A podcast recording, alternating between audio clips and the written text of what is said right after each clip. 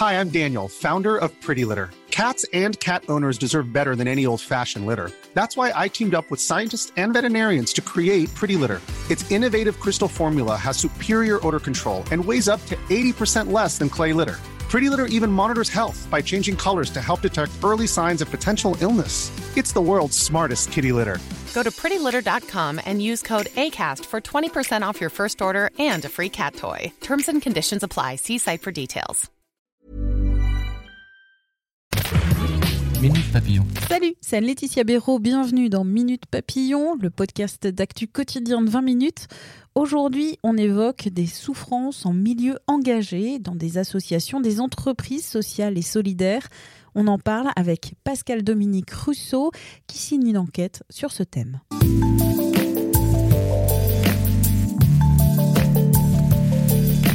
Souffrance en milieu engagé, c'est l'enquête de Pascal Dominique Rousseau publiée ce jour aux éditions du Faubourg. La journaliste raconte comment le secteur des entreprises et associations sociales et solidaires, qui portent le sens de l'engagement en bandoulière, deviennent parfois des bourreaux pour leurs salariés. Car le militantisme des personnels ne peut être un mode de gestion de ressources humaines dans ces organisations, au risque d'exercer une pression démesurée sur les salariés. Cette enquête nous mène dans des associations telles qu'Emmaüs, France Terre d'Asile, le groupe SOS, mais aussi les mutuelles Massif et Corum. Écrivant depuis plusieurs décennies sur l'économie sociale et solidaire, Pascal Dominique Rousseau enquête sur un milieu qu'elle connaît très bien. Depuis une quinzaine d'années, il y a une évolution qui me paraît dommageable et que j'ai pu observer dans mon dernier emploi, puisque j'étais employé comme journaliste dans une mutuelle et c'est à partir de ce, que j'ai vu et observé que j'ai décidé d'écrire un livre quand je serai à la retraite. Le secteur social et solidaire aujourd'hui, c'est 2,4 millions d'emplois, si je ne me trompe pas. Pourquoi le secteur social et solidaire attire-t-il autant Parce que c'est un secteur qui a du sens. Et je pense que l'entreprise euh, lucrative classique n'offre pas ce sens-là. On ne sait pas pour qui on travaille, pour des actionnaires. Alors justement, l'économie sociale et solidaire n'a pas d'actionnaires. Elle est normalement porteuse de sens.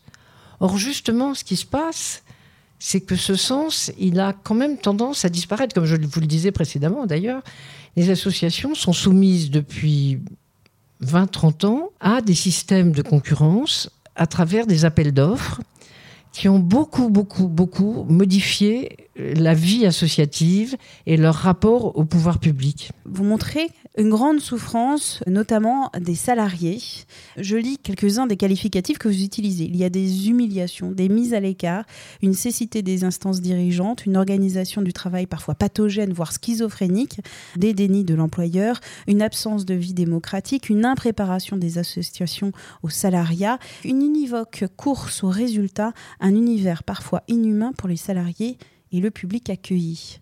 C'est un commentaire très dur sur ces entreprises. Oui, il y a euh, le fait que ce sont des organisations, les, associations, qu'elles soient petites ou grandes, qui se disent militantes. Elles ont cette promesse du militantisme. Et je pense que les jeunes, justement, qui rentrent dans ces associations, que ce soit SOS, que ce soit France Terre d'Asile, que ce soit Emmaüs, c'est aussi par choix militant. Ça veut dire que ces personnes-là, elles, veulent être à la fois professionnelles et elles veulent aussi être militantes. Mais, comme l'explique un syndicaliste du SMAS CFDT, Alain Pelé, qui explique très très bien que les directions sont souvent dans le déni d'avoir les devoirs d'un employeur. C'est en ce sens qu'elles sont décevantes, parce qu'elles font appel au militantisme comme mode de règlement des gestions des ressources humaines. D'ailleurs, il y a un signe qui ne trompe pas, c'est que elles se sont souvent dotées très tardivement de direction de ressources humaines, que ce soit à Emmaüs, que ce soit à France Terre d'Asile, par exemple au groupe SOS. Dans cet appel au militantisme, beaucoup de jeunes sont très attirés par SOS, parce qu'SOS intervient dans tous les secteurs. C'est une entreprise de 18 000 salariés qui a repris beaucoup de petites entreprises très en difficulté. Euh, sa figure emblématique, son président, c'est euh, Jean-Marc Borrello un grand ami du président Emmanuel Macron. Macron, pardon, mais qui a toujours su très bien se mettre avec le pouvoir, mais qui par ailleurs a eu beaucoup de créativité, indéniablement, qui a démarré dans les années 80, qui a monté des choses tout à fait intéressantes pour les personnes atteintes du, sida, les, les, personnes séropositives.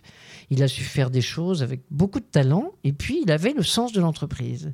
Simplement aujourd'hui, il gagne tous les appels d'offres et évidemment c'est facilité par sa proximité avec les pouvoirs publics, les collectivités locales et également le pouvoir central, indéniablement.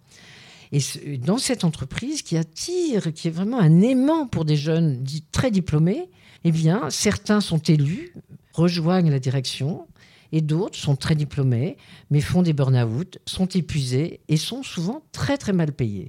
Donc ça, c'est quelque chose que je dénonce. Et il y a aussi une demande à SOS d'agilité, c'est-à-dire l'agilité, comme on dit dans n'importe quelle entreprise du CAC 40, et un désordre même. J'ai constaté, enfin, au vu au vu en tous les cas des témoignages et au vu même de ce que me dit la direction, de ce que m'a dit la direction, pardon, il y a des témoignages qui prouvent que vraiment c'est euh, performance et utilité sociale se mêlent, c'est-à-dire qu'on demande le maximum au nom de l'utilité sociale. C'est SOS par exemple, on dit tout le temps aux jeunes qui sont entrés, mais enfin, tu as la chance de travailler SOS, tu as, ça fait sens quand même le travail que tu fais.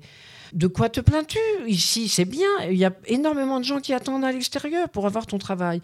Dans le travail social, comme à France Terre d'Asile, on voit aussi que, d'abord, les salariés sont payés en dessous de la convention collective, selon ce que disent des témoins, des témoins qui, qui me l'ont rapporté. Ils donnent beaucoup pour des migrants, ils s'occupent de réfugiés. Et en contrepartie, ils sont extrêmement mal payés et ont des journées absolument euh, épuisantes. Avec, à rallonge. À rallonge, avec une forme de maltraitance à la fois, on pourrait dire, de maltraitance euh, institutionnelle, un peu, c'est-à-dire le public n'est pas nécessairement bien traité, mais là, les pouvoirs publics ont leurs responsabilités, et euh, les salariés ne sont pas non plus toujours bien traités. Donc ça fait un ensemble qui n'est pas extrêmement agréable et il y a des burn-out là aussi. Burn-out, notamment, euh, vous avez euh, parlé avec Frédéric Amiel. Est-ce que vous pouvez nous, raconter cette personne? Alors là, il y a une autre expérience. Frédéric Amiel travaillait à, à Greenpeace. C'était au moment 2015, au moment de la préparation de la COP 21. Et c'était un moment donc très intense de travail pour toute l'équipe de Greenpeace. Et il faisait partie donc euh, des 15 personnes responsables de, cette préparation. Et ils ont ils sont trois à avoir fait un burn-out. Il a demandé à son employeur, Jean-François Julliard, à ce qu'il y ait des psychologues qui interviennent, qui puissent aider les personnes. Il, a demandé aussi qu'il y ait euh, la possibilité que les employeurs, dans ce cas-là, mettent en place des systèmes d'alerte et soient capables d'arrêter euh, l'activité. Greenpeace a mis en place depuis lors toute une stratégie de, prévention des risques psychosociaux dont je parle dans le livre. Il y a un moment vous faites intervenir Nadine Richer-Battesti, qui est maître de conférence à l'Université d'Aix-Marseille, et qui dit dans ce livre Il y a une confusion entre la mission sociale et l'organisation en interne dans ces entreprises sociales et solidaires. Les associations qui se portent bien sont celles qui ont travaillé sur leur gouvernance. Est-ce que c'est ça la vraie clé? En tous les cas, je pense que c'est une clé très importante. Et la deuxième clé, c'est que tout en ayant un contrôle de leur financement, il faut que les associations cessent d'être des sous-traitantes des pouvoirs publics, mais qu'elles soient des partenaires des pouvoirs publics. Parce qu'elles sont en concurrence ces entreprises sociales et solidaires et des entreprises classiques. Oui. La lutte euh, pour la rentabilité, le moins cher y compris, et. Et y compris, elles sont en concurrence entre elles. Oui. Donc, on va faire baisser les prix de journée, et donc, après, ça crée de la précarité, ça crée du malaise et auprès des publics accueillis, que ce soit les migrants, les SDF, et ça crée du malaise chez tout le monde et un manque de professionnalisme à terme. Vous tracez d'autres éléments qui pourraient euh, améliorer cette situation? Alors, je pense que l'exemple de Greenpeace est un bon exemple de ce qu'on peut faire. On peut faire un droit de retrait aussi lorsque la souffrance est trop grande. Il y a des exemples et il y a une jurisprudence qui peut permettre à des salariés de refuser s'il y a des burn-out excessifs, il y en a beaucoup. Je pense qu'il faut que les employeurs de l'économie sociale et solidaire prennent en main cette affaire de la souffrance au travail, des risques psychosociaux, parce qu'on l'a bien vu dans l'affaire de France Télécom, il y a des choses très graves qui se passent et si on demande trop aux salariés, personne n'est à l'abri d'une jurisprudence et il faut que les entreprises de l'économie sociale et solidaire prennent la mesure des choses et qu'elles prennent une longueur d'avance par rapport aux autres entreprises. Merci encore à Pascal Dominique Russo. Son livre publié aujourd'hui, Souffrance en milieu engagé, aux éditions du Faubourg. Quant à Minute Papillon, je vous invite à vous abonner au podcast sur la plateforme de votre choix pour être notifié des nouveaux épisodes. On se retrouve demain. Portez-vous bien.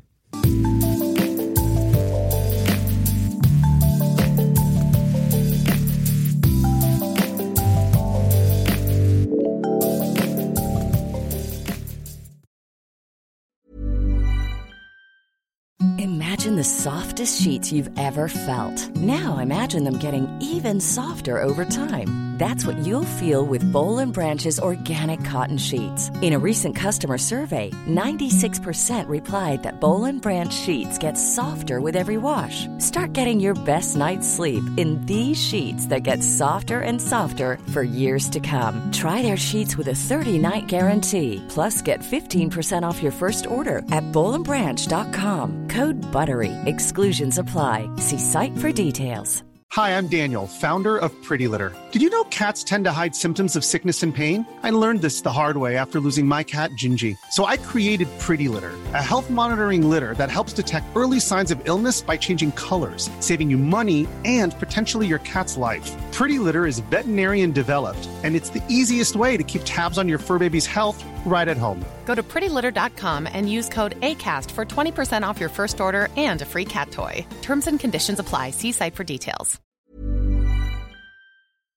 On ne va pas se quitter comme ça. Vous avez aimé cet épisode? Sportif, généraliste, sexo ou scientifique, varié mais toujours bien informé. Découvrez les autres podcasts de la rédaction 20 minutes sur votre application d'écoute préférée ou directement sur podcast au pluriel.20minutes.fr. Et merci de nous avoir écoutés.